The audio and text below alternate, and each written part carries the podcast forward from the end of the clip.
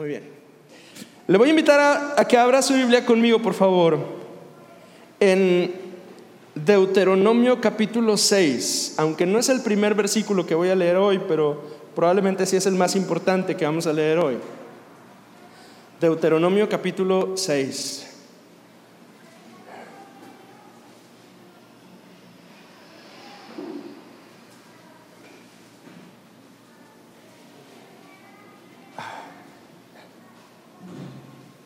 Traigo una, una crisis existencial en mi corazón. Eh, y, y, y se, lo, se, lo, quiero platicar porque estas, estas semanas, desde la semana pasada, eh, había sido muy difícil para mí compartir la palabra con usted. Y, y el, el, motivo, la razón por la que ha sido difícil es porque de pronto y, y la semana pasada me cayó el 20 de, de, son las últimas veces que voy a poder compartir como su pastor en este lugar. Entonces, es como, si usted tiene hijos y, y, uno no sabe cuándo se va a morir, ¿verdad? Que quisiera uno, ¿verdad? pero no. Pero si uno supiera, uno, uno haría una lista de cosas que uno quiere platicar con los hijos, ¿no? Y decirles esto y esto y eso. Ayer estábamos viendo una película en casa de mi hermana Juana y, y uno de los actores, uno de los personajes de la película lo, lo, hieren con una bala en una pierna, empieza a desangrarse y le pide a, a, a un chamaco que estaba al lado de él que lo grabe. Y lo empieza a grabar y, y, y por, por, el diálogo asumimos que su esposa está embarazada y, le empieza a hablar a su esposa y le dice, es policía, y le dice, ya ves, siempre te digo, te prometo que voy a regresar, pero se me hace que hoy no voy a volver. Y luego le empieza a hablar a su, a su hijo que todavía no nace y le empieza a decir cosas bonitas a su niño. Me voy a poner sentimental. Entonces, este, si uno supiera cuándo, cuándo parte, uno le diría muchas cosas a sus hijos, cosas importantes. Y entonces me, me cayó el 20 en estos días, que, que, que, que son las, mis últimas oportunidades como, como el pastor de esta iglesia de compartir la palabra con usted. Y entonces mi, mi mente se bloqueó. Como cuando tiene usted un lienzo delante y, y te dicen lo que quieras, con lo que quieras, no hay límite, pinta una obra de arte. Y entonces cuando te dicen eso, ¿qué, qué te pasa? Sí, este, Ricardo y yo tenemos, tenemos equipo para grabar. Este, Ricardo tiene un, equipo y computadora y cosas así específicas para hacer grabación profesional y yo, Dios me dio la oportunidad de comprar recientemente un poco de equipo también. Entonces él, él, y yo sabemos qué se siente sentarte con un piano y una guitarra y todo el equipo y un micrófono listo y sentarte y, y, y, te quedas como, los, como los, los, los pescaditos de Nemo, ¿no? Cuando brincan ya al mar y dice, ¿ahora? ¿Qué sigue? Entonces, toda esta semana estuve con ese bloqueo de qué voy a decir, qué voy a decir, qué voy a decir. Y, literalmente hasta ayer en la noche estaba así bloqueado. Y entonces, eh, entonces recordé algunas cosas. Uh, hace siete años, cuando yo llegué aquí a Reynosa, cuando, cuando llegamos, eh, esa, eh, me encontré con esa computadora que, que, que usa Fran y, y con algunos archivos y documentos sobre la iglesia. Eh, hojas, cursos, algunos sermones del pastor, información de unos retiros, fotos y cosas, pero entre todas ellas encontré una presentación que se llamaba La visión de Dios. Así se llama, La visión de Dios. Y cuando lo abrí, había una serie de puntos que el pastor Fernando Fuentes, el anterior pastor de la iglesia, había estado compartiendo con la iglesia unos cuantos meses antes de que él también supiera que ya no iba a ser pastor de la iglesia. Él había compartido esto por el archivo allá como por mayo del 2014. Y en ese archivo yo me encontré lo que yo por años he compartido con usted como nuestra visión. Y encontré esta declaración que usted ya la tiene que saber de memoria, si no se la sabe de memoria, este, fracasé yo como predicador. Dice, la promesa es una iglesia que ama a Dios con todo su corazón, a Jesucristo como su Señor y Salvador, al Espíritu Santo con sus dones, ministerios y operaciones, y a las familias para reconciliarlas con Jesucristo. Si, si no se lo sabe o no lo ha oído, de plano, este, este, algo, algo no, no, no ha estado bien. Cuando leí esta frase en agosto del 2014, me di cuenta de que esas declaraciones debían marcar el rumbo de nuestra iglesia. No había sido, después de todo, no había sido algo que yo había escrito, no es de mi autoría, no salió de mi mente ni de mi corazón. Estaban ahí como parte de la historia de esta iglesia desde entonces. Y durante estos años, vez tras vez, hemos declarado una versión un poquito más breve de esta declaración. Esta sí se la debe saber de memoria. Nosotros somos una iglesia que amamos a Dios y a las familias para reconciliarlas con Jesucristo.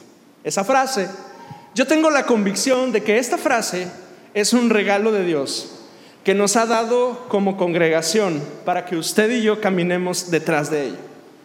Habacuc capítulo 2, versículo 2 y 3, no lo busque porque solo se lo quiero leer. Habacuc 2 y 3 dice, y Jehová me respondió, la versión 60, y dijo, escribe la visión y declara en tablas para que corra el que la leyere en ella. Y aunque la visión tardará aún por un tiempo, más se apresura hacia el fin y no mentirá. Y aunque tardare, espéralo porque sin duda vendrá y no tardará. La nueva traducción viviente dice, entonces el Señor me dijo, Escribe mi respuesta con claridad en tablas, para que un corredor pueda llevar a otros el mensaje sin error. Esta visión es para un tiempo futuro, describe el fin y este se cumplirá. Y aunque parezca que se demore en llegar, espera con paciencia porque sin lugar a dudas sucederá y no tardará.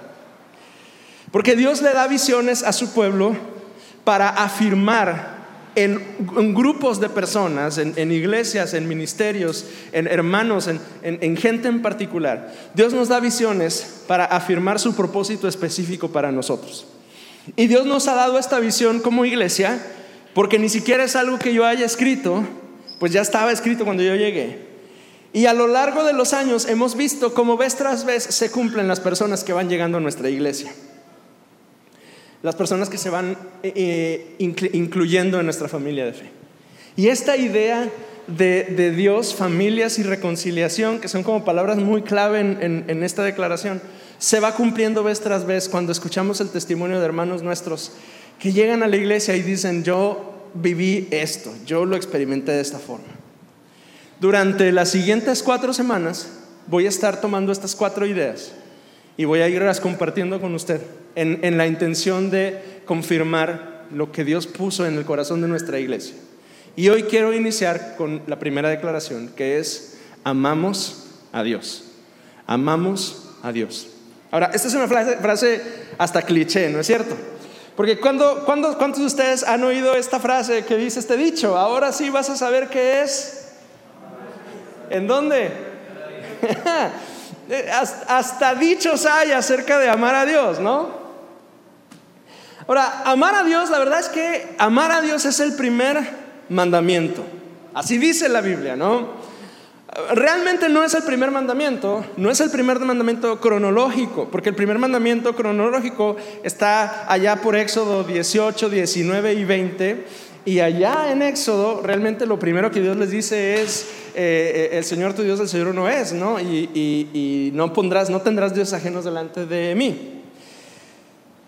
Pero sí, amar a Dios es el mandamiento más importante de acuerdo a las palabras de Cristo. Usted y yo estoy seguro que recordamos eh, ese episodio en los Evangelios cuando van con Jesús y le preguntan, ¿cuál es el gran mandamiento? ¿Y qué responde Jesús? Responde citando a Deuteronomio. Deuteronomio capítulo 6, que le pedí que lo buscara en su Biblia, versículos del 1 en adelante. Eso es lo que cita Jesús. Y dice, estos pues son los mandamientos, estatutos y decretos que Jehová vuestro Dios mandó que os enseñase, para que los pongáis por obra en la tierra a la cual pasáis vosotros para tomarla, para que temáis a Jehová tu Dios, guardando todos sus estatutos y sus mandamientos que yo te mando, tú, tu hijo y el hijo de tu hijo, todos los días de tu vida, para que tus días sean prolongados. Y luego continúa diciendo, oye pues, oh Israel, y cuida de ponerlos por obra para que te vaya bien en la tierra que fluye leche y miel, y os multipliquéis, como te ha dicho Jehová, el Dios de tus padres. Y lee conmigo este, este último versículo. Oye Israel, Jehová nuestro Dios, Jehová uno es. Y amarás a Jehová tu Dios con todo tu corazón, de toda tu alma y con todas tus fuerzas. Ahora quiero que observe con, un poquito de, detalle este mandamiento, porque es un mandamiento comunitario. ¿Qué significa que es un mandamiento comunitario? Porque es, es, algo que cumplimos de manera colectiva y no solo de manera individual. Porque así casi siempre es el trato de Dios con nosotros, con su pueblo. Siempre es comunitario e individual. Nunca lo uno sin lo otro. Nunca Dios pone delante de nosotros mandamientos que se cumplen solamente en lo individual y que no tienen nada que ver con lo colectivo. Por eso cuando alguien dice, le, decimos, Lupita, congrégate. Esto es un ejemplo, Lupita siempre se congrega, es, muy fiel. Este, congrégate. Y entonces nos responde, a usted le han respondido eso, estoy seguro. No, yo busco a Dios en mi casa, oro, escucho alabanzas, canto, es más, veo enlace, pastor. Entonces, cuando, cuando alguien responde eso, le decimos, congrégate y busca al Señor, y responde, no, yo busco a Dios solo en mi casa, a mí me da como cosita, como, como siento como feo, porque, porque eso es una mentira.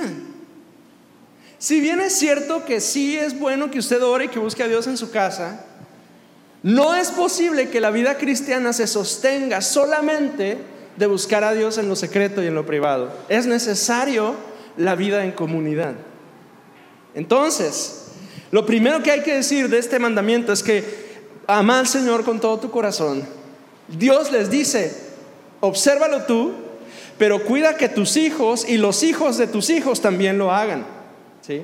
Por eso es que no sé si vio que en la iglesia compartí esta semana, lleva a tus niños a la iglesia, no sé si alguien lo vio, llévalos, si gritan, ¿qué importa que griten? Si, hacen escándalo, ¿qué importa que hagan escándalo? Los demás tenemos que tener paciencia y, saber que un día fuimos niños, yo fui niño de iglesia desde los cinco años y me cae que era bien latoso. Y, y, seguramente dos, tres de los hermanos de la iglesia los tenía yo cansados de mis preguntas, porque además era latoso y preguntón. ¿Y qué? ¿Qué importa? ¿A qué edad empezaste a ir a la iglesia?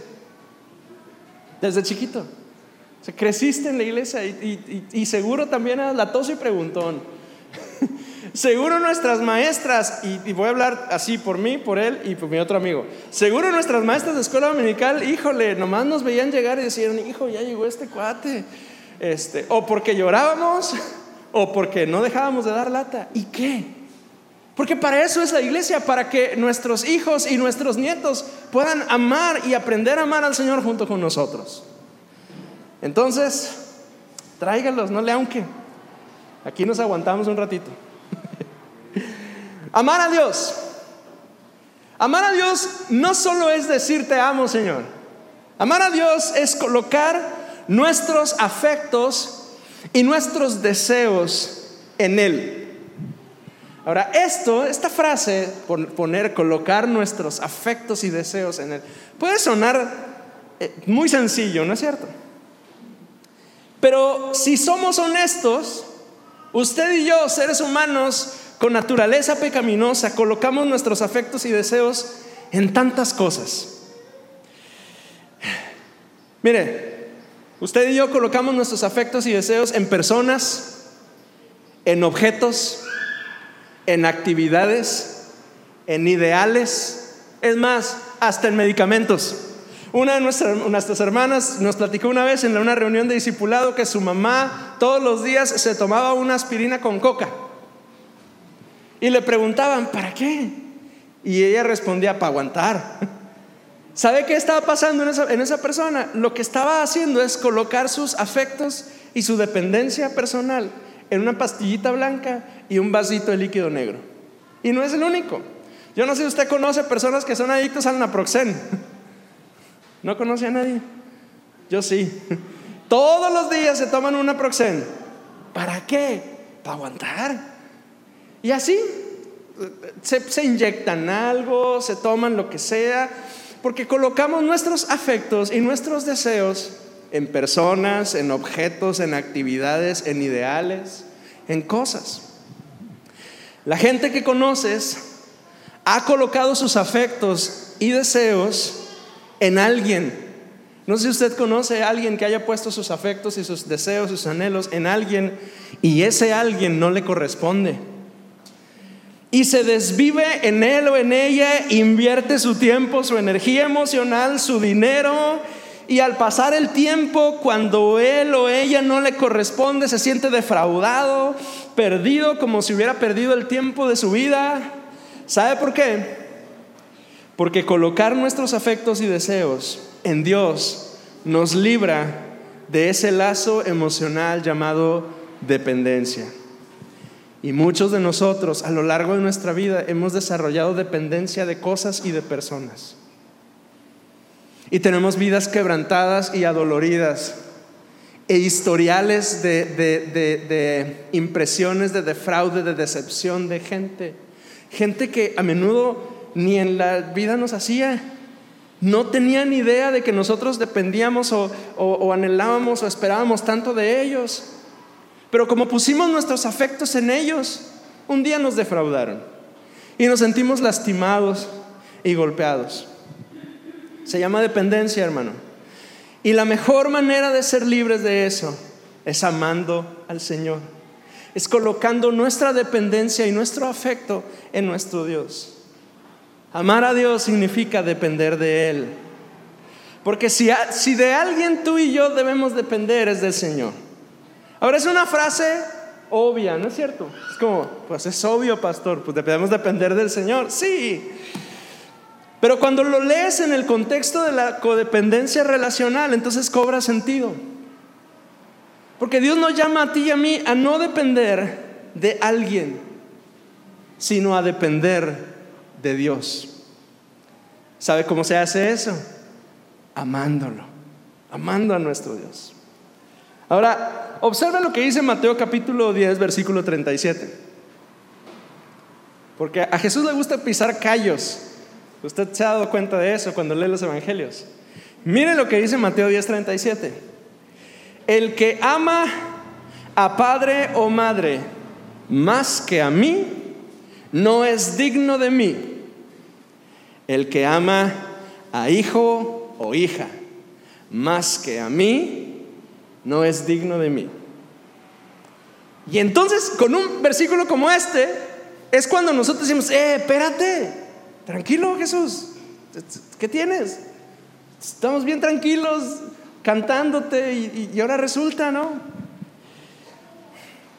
Jesús está metiéndose en terrenos peligrosos con esta declaración, con, con muchos de nosotros.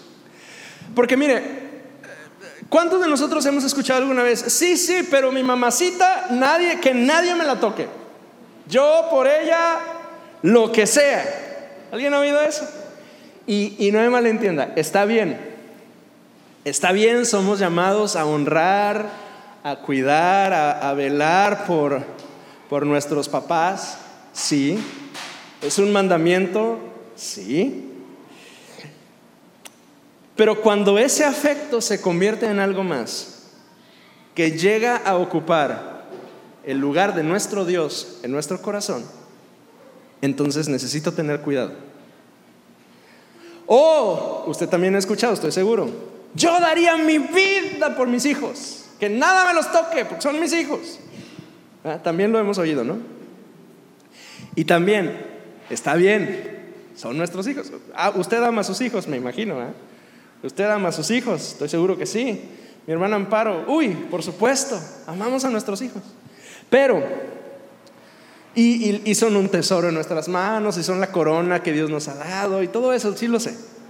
Pero cuando ese afecto se convierte en algo más, que raya en la idolatría, ocupando el lugar de Dios, aguas, cuidado. Y usted puede responder hoy, no, no, no, no, tú no sabes, pastor, tú no entiendes. No, sí sé, y sí entiendo, sí sé. Pero también sé que el mejor lugar y el más seguro donde pueden estar nuestros afectos no es ni en mi mamá, ni en mi papá, ni en alguno de mis dos hijos, sino en Dios. Porque cualquier otra cosa un día nos va a ser quitada. Y cuando eso pase, ¿Sabe qué le va a pasar a nuestra vida? Se nos va a desmoronar. He visto familias enteras que sus afectos completos giran alrededor de, la mamá o del papá. Y hacemos todo lo posible porque esté bien, porque no le pase nada, porque y, está bien, porque nuestra responsabilidad es cuidarles y honrarles y demás. Pero cuando, cuando superamos esa línea del amor y lo convertimos en una dependencia, que eventualmente se convierte en un tipo de idolatría, y entonces la viejita se nos va. Porque, hermano, hermana, nuestros, nuestros viejos los amamos, pero un día Dios se los va a llevar a su presencia. Y un día se los lleva. ¿Y sabe cómo nos quedamos? Vacíos, destrozados, desmoronados totalmente. Porque en vez de que en ese momento entre el dolor y la tristeza de la pérdida, pero también la consolación de Dios de saber que lo vamos a ver, que, que yo voy a morir y un día voy a abrir mis ojos y mi abuelo va a estar junto a mí y le voy a decir, ¿qué onda viejo? ¿Cómo estás carnal? Porque a mi abuelo le decíamos carnal. Y nos vamos a abrazar y vamos a ver a Cristo. En vez de estar pensando en esa esperanza, estoy destrozado porque el eje de mi vida se fue. Nuestras vidas se desploman a menos que nuestro amor y nuestro afecto esté colocado en Él. Ahora, vaya conmigo a Marcos 10, versículos 21 y 22. Marcos 10, versículos 21 y 22.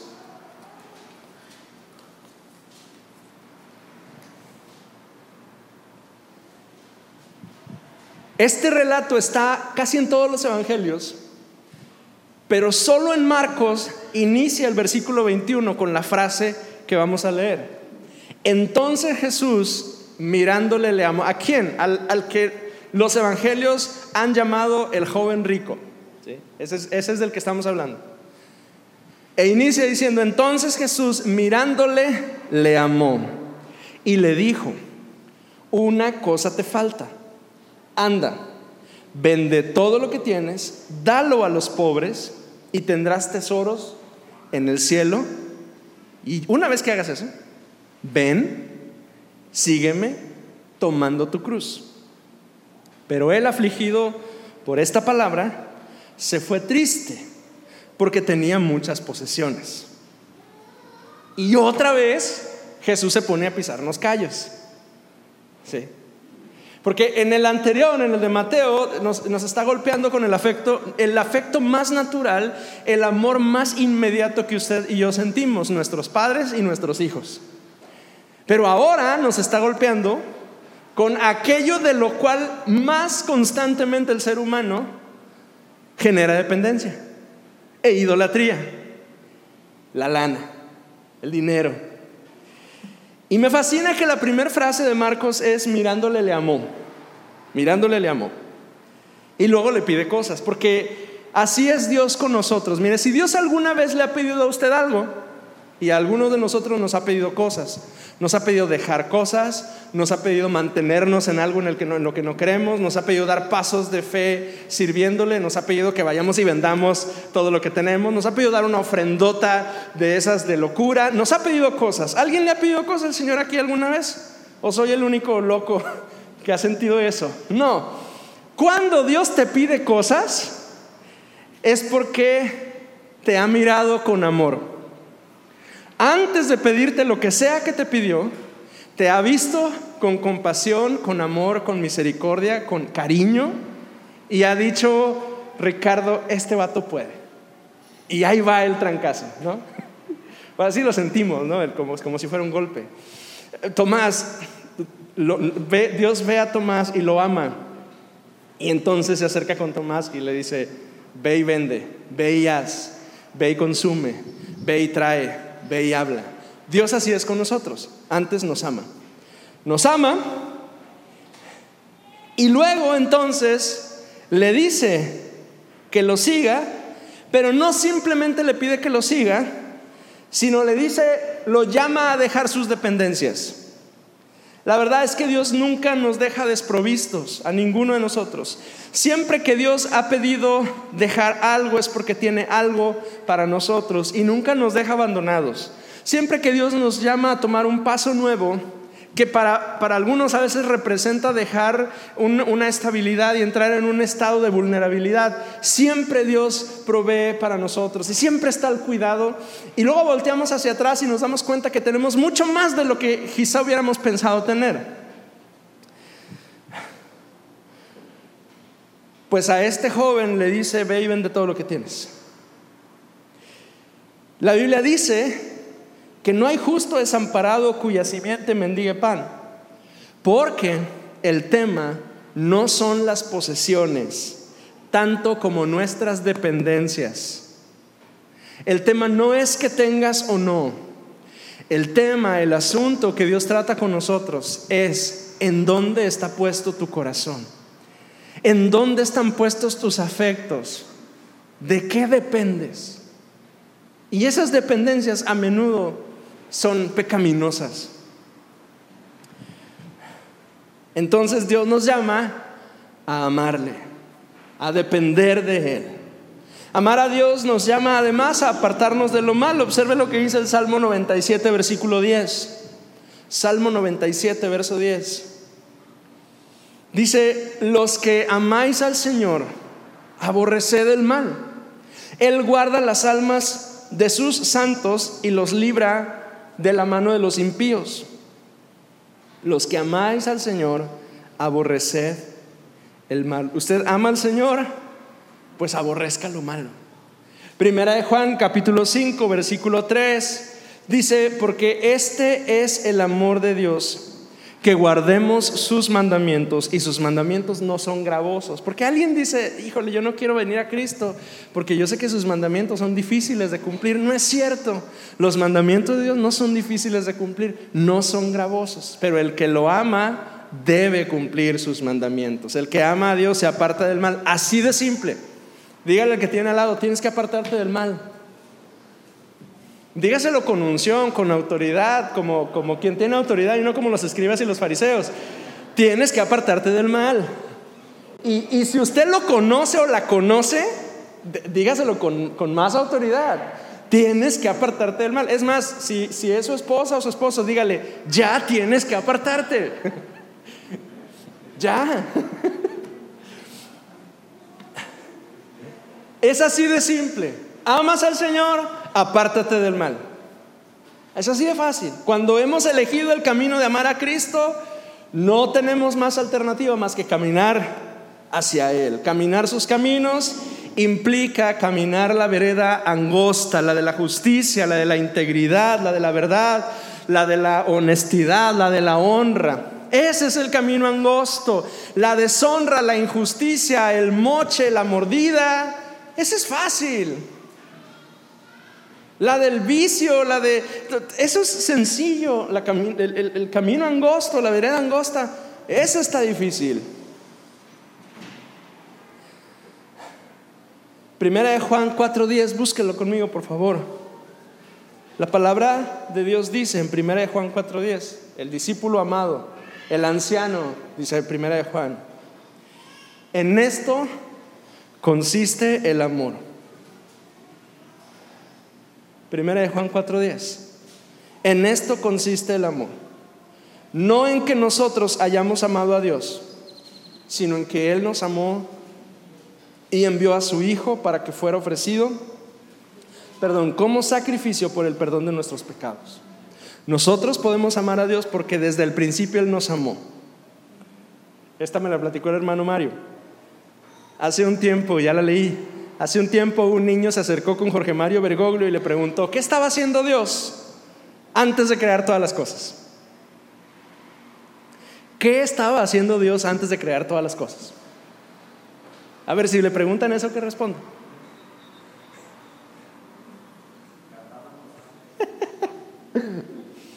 y él sabiamente respondió, amándonos. El entendimiento de hecho de la Trinidad tiene que ver con amor.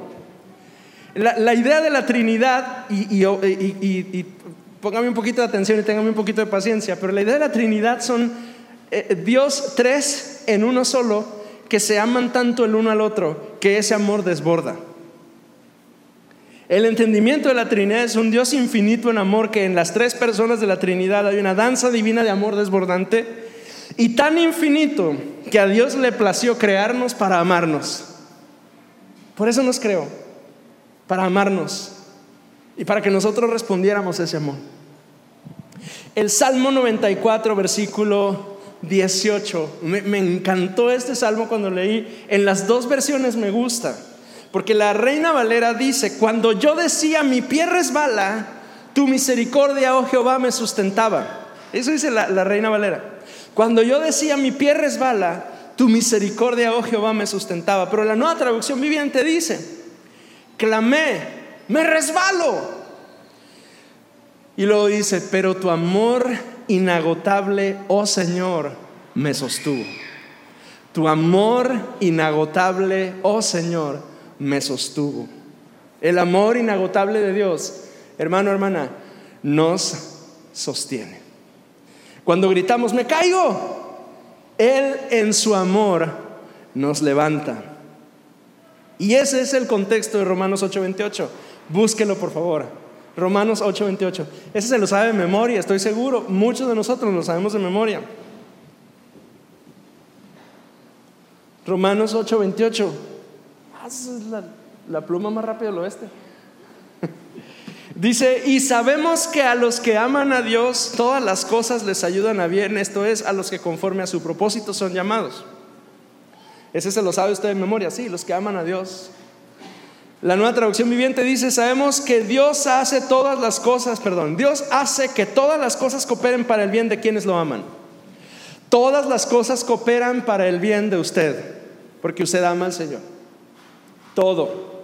Incluso el día que usted chocó, incluso ese día Dios hizo que ese choque cooperara para bien suyo. Incluso el día que, que, todo falló, que la licuadora se quemó, que la lavadora dejó de funcionar, que el mini split ya no enfrió y usted está que se jala los pelos porque ni licuado, ni, ni, ni, ni ropa limpia, ni, ni, fresco en el cuarto, ¿verdad? Usted está, ah, incluso ese día, todo eso va a cooperar para su bien. Porque ese día usted va a clamar y va a gritar, me caigo, estoy harto. Y ese día el amor inagotable de Dios del Salmo 94, 18 lo va a sostener. Amar a Dios entonces, colocar nuestros afectos en Él, depender de Él, confiar en su amor inagotable, eso es lo que nos hace ser su pueblo. Lo voy a decir otra vez y, y téngame paciencia en esto porque lo voy a repetir. Amar a Dios colocar nuestros afectos en el depender de Él, confiar en su amor inagotable, es eso lo que nos hace ser su pueblo. Miren, ese es el distintivo del pueblo de Dios. No es cantar, aunque cantamos. No es orar, aunque oramos. No es dar, aunque damos. No es congregarnos, aunque nos congregamos. Todas esas cosas son secundarias.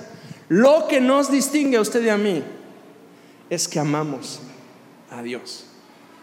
Porque sabe, alguien puede venir y cantar y orar y dar y congregarse y no amar a Dios. Y le tengo noticias. Probablemente él o ella no son del pueblo de Dios, porque no lo aman.